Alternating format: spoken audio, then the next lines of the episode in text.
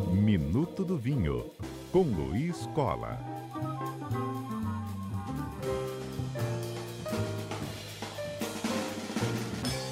E é o Minuto do Vinho no ar já e recebendo Luiz Cola na nossa tarde. Olá, Luiz, bem-vindo. Boa tarde, Fábio. Boa tarde ouvintes da CBN. Vamos lá. Tudo bem? Tudo certo. Que bom.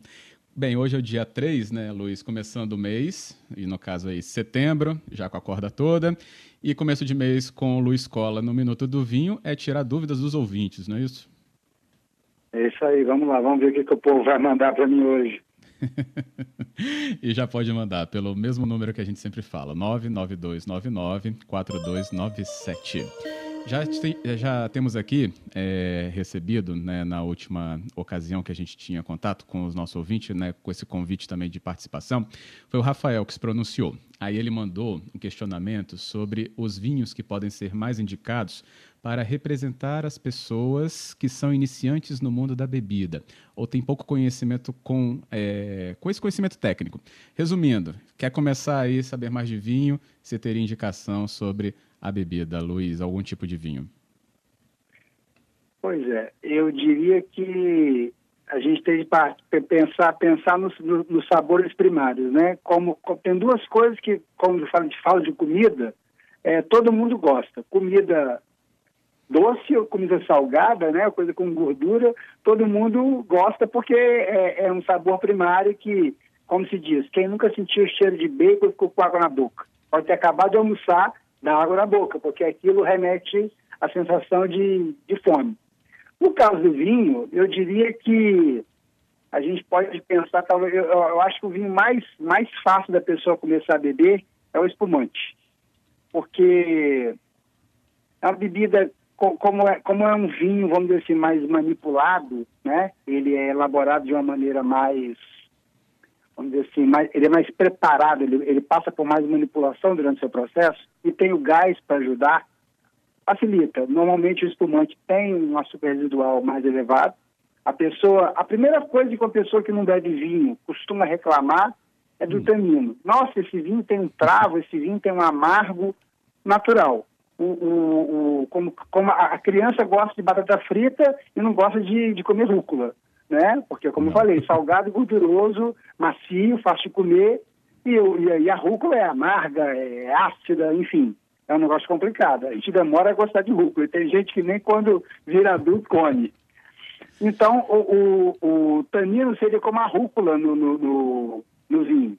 Um, um, vinho mais tânico, que precisa de tempo para amadurecer, é um vinho que vai afastar imediatamente quem não é vinho.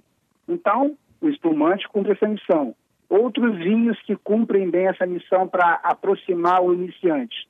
O vinho que tem é, uma fruta muito, muito madura. Aí é muito fácil de entender o sucesso do, do primitivo de Mandúria, dos Malbecs argentinos, que são muito redondos no paladar. Né? São vinhos gulosos, têm uma sensação de, como eles têm muito álcool também, eles têm a sensação de, de, de dulçor na boca, né, pela untuosidade que eles têm. Então, esse estilo de vinho agrada. Ao mesmo tempo, quando a gente fala de vinho branco, por exemplo, é fácil da pessoa, da pessoa se aproximar de um vinho de estilo rosé, porque tem uma acidez não muito pronunciada, né? tem um, um, aroma muito fácil de agradar, ele também é um vinho relativamente manipulado, né, porque vai depender do tempo que a pessoa vai, vai manter a, a, o mosto em contato com as cascas em contato com o mosto, e isso influencia em como esse vinho vai, vai ser mais tânico ou menos tânico, mantendo alguma acidez. Eu diria que isso, espumante, rosé, espumante do tipo brut, lógico que não estou falando desse demi-sec, desse doce, porque aí já é um negócio, vamos dizer, primário demais, eu uhum. diria o vinho rosé, e aí esses vinhos de taninos, a Pinot Noir também, né, porque também é mais, é, tem esse tanino mais delicado, agrada. O problema da Pinot Noir é que os mais de entrada, vamos dizer assim, são difíceis de agradar porque às vezes fica um, um, um certo, uma certa acidez pronunciada que desagrada alguns. Então, espumante, rosé, os, os Malbecs aí, a, a uva Syrah também dá um vinho bem encorpado, e o primitivo de Mandura. Eu acho que esses são, são exemplares falando de maneira mais genérica, né, que são bons, boas maneiras de começar a beber vinho. Agora, eu vou fazer um, um parênteses. Hum. Normalmente, esses vinhos aí são, são os vinhos que, no caso dos tintos que eu mencionei, os Malbecs mais encorpados, dos primitivos de Mandúria, ou, ou de um Sirá também muito, muito guloso, eu diria assim, é, normalmente quem bebe vinho há muito tempo já não quer mais beber esse tipo de vinho, porque acaba achando esses vinhos mais enjoativos. Mas é hum. normal que eles agradem o paladar primário, né? É, uma, é o que eu falo sempre, a, a, o vinho bom é o que você gosta, vírgula. Há uma educação no gosto que vem com o tempo, né? O gosto primário, claro, é, esses vinhos vão cumprir perfeitamente bem, mas o gosto evolui, podem ter certeza disso, tá bom? Boa. Acho que deu para explicar bem aí ao Rafael. Isso aí, Rafael. Obrigado, inclusive, pela demanda aqui para a gente. Já recebi outra, tá? Do Luiz hum. Cláudio. É, ele falando, ó, seu xará, né? Luiz Cláudio, ele falando aqui com a gente sobre vinho verde. Se hum. ele tem indicação geográfica, só pode ser feito mesmo em Portugal.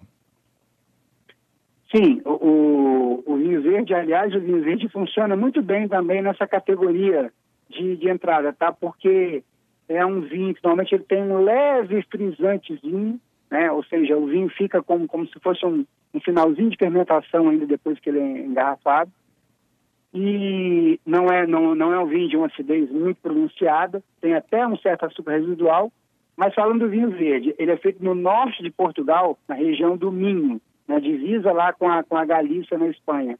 Ali, imagina lá o extremo norte de Portugal, divisa com a Galícia, logo acima está ali Santiago de Compostela, já uhum. aonde o pessoal faz peregrinação.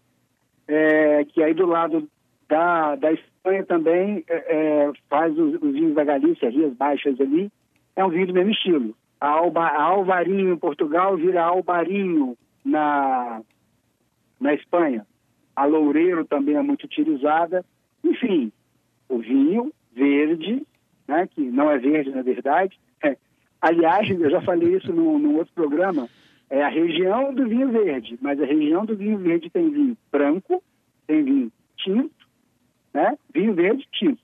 Mas é vinho verde, região e vinho rosé também. Tá? Mas é, é a região do norte de Portugal, a região demarcada, vinho verde só é feito lá. Muito legal, né? Ele é, ele entra branco, né? Ele é da classificação dos brancos. Sim, mas tem vinho verde, tem vinho verde, tem vinho verde tinto também, né? Que às vezes a pessoa ah, fala, tá, ah, vou tomar um vinho verde tinto. Como assim? Não, é a região do vinho verde. Mas a, a uva chama vinhão, né? Que eles costumam usar muito lá e faz vinho tinto. Beleza. A nossa ouvinte aqui, a Tânia, ela pergunta: Luiz, a China é mesmo a maior consumidora de vinhos do mundo por causa da sua população? Ou seja, é um mercado atraente para esses produtores? Pode. É, na, na, verdade, tem de, tem, de, tem de tomar cuidado quando a gente fala, quando a gente fala, é, faz essa afirmação. Por exemplo, é a maior consumidora, a maior consumidora como per capita, em volume, né? é a maior comprador. Hum. É, então, tem, tem de dividir muito isso. Bom, o maior, o, o maior consumidor per capita do mundo é o Vaticano. é, Portugal é porque é pouca gente e o consumo é grande. Né? Então, quando você divide, dá um volume alto.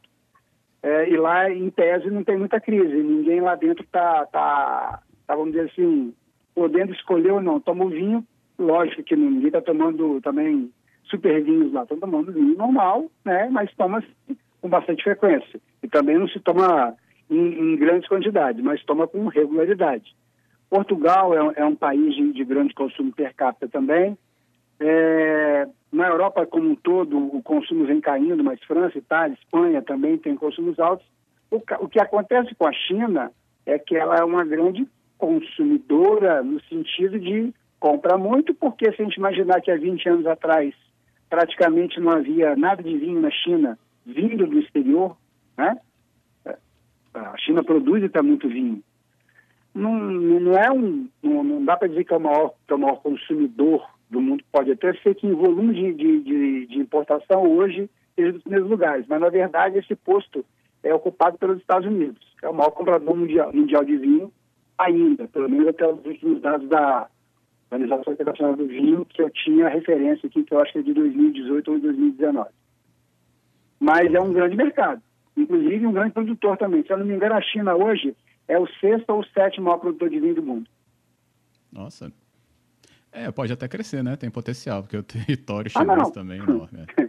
território, território tem. E volta, e volta a dizer, uma coisa é fazer vinho, vinho de em quantidade, outra coisa é fazer vinho de qualidade. Né? Isso demanda um certo, um certo tempo, né? E também é, você sempre para fazer vinho de qualidade não vai conseguir fazer vinho de qualidade em larguíssima escala. É, você vai fazer um, grande vinho, passou de 20, 30, 40 mil garrafas, já começa a ter problema para conseguir fazer isso. Tem gente que consegue, mas de fazer isso de uma maneira é, com, é, com regularidade e qualidade elevada ao mesmo tempo. Beleza. A Tânia até respondeu, ela não, falou, não sabia dessa do Vaticano não, muito bom, mandou palminhas. muito bom. Luiz, aí então a gente tem aqui mais uma, tá?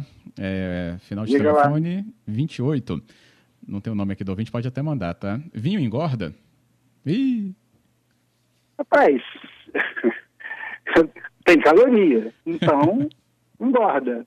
Agora, é, você vai ter de ver o seguinte, como é que como é que você toma vinho, com que você toma vinho, em que volume você toma vinho.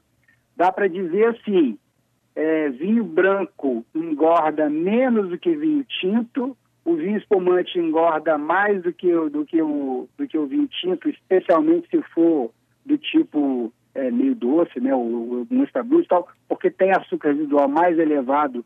A expressão seco no vinho, quando a gente fala vinho tinto seco, é seco é baixo índice de açúcar residual. Esse vinho suave, que a pessoa vem no supermercado, baratinho lá, é suave, além de ser um vinho de uma uva não vinífera de qualidade, é um vinho que muitas vezes para conseguir atingir o ponto de álcool ali, é, a uva não amadurece direito, tem um açúcar residual e ainda muitas vezes tem açúcar adicionado para ajudar na fermentação. Então, esse vinho também engorda bastante. Agora, o vinho que engorda mesmo é o vinho sobremesa. Para você ter uma ideia, já que eu falei de açúcar residual, abaixo de 5 de, de 5 gramas por litro, nós estamos falando de um vinho considerado seco pela legislação brasileira.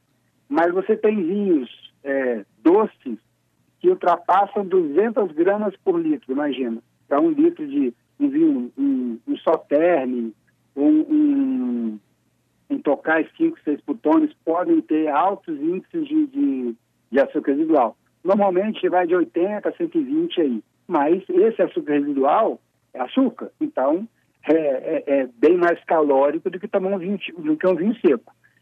A pessoa que quer beber, quer beber fazendo contagem de caloria, vamos dizer assim, uma, uma taça de vinho de 120 ml tem menos, tem menos caloria do que se ela beber uma garrafa de cerveja, por exemplo.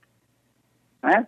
Só que normalmente a pessoa consegue se satisfazer com uma taça de vinho dessa 120 ml, né, jantando ou, ou batendo papo com, com um amigo, tomando duas doses de 60 ml, por exemplo. Uhum. Se tomar cerveja, o cara toma 4, 5, 6 e aí, como se diz, é, consome um volume maior, tem menos álcool, tem, vamos dizer assim, é, duas vezes e menos álcool, se a gente for passar de 5% para 12,5%, 13%, né, a proporção seria essa, só que em volume, o consumidor de cerveja acaba bebendo muito mais do que o, o, o consumidor de vinho. Ah, e, a, e, a, companhia que é o problema. Como diz o detalhe, não é a azeitona, é o torresmo, é o salaninho, é a linguiçinha. É isso que engorda. Boa, boa. Luiz, obrigado, viu, pela explicação aqui ao vivo. Mandou, respondeu. Beleza. Obrigado, hein? um abraço, até a próxima. Boa tarde a todos. Até a próxima, boa tarde.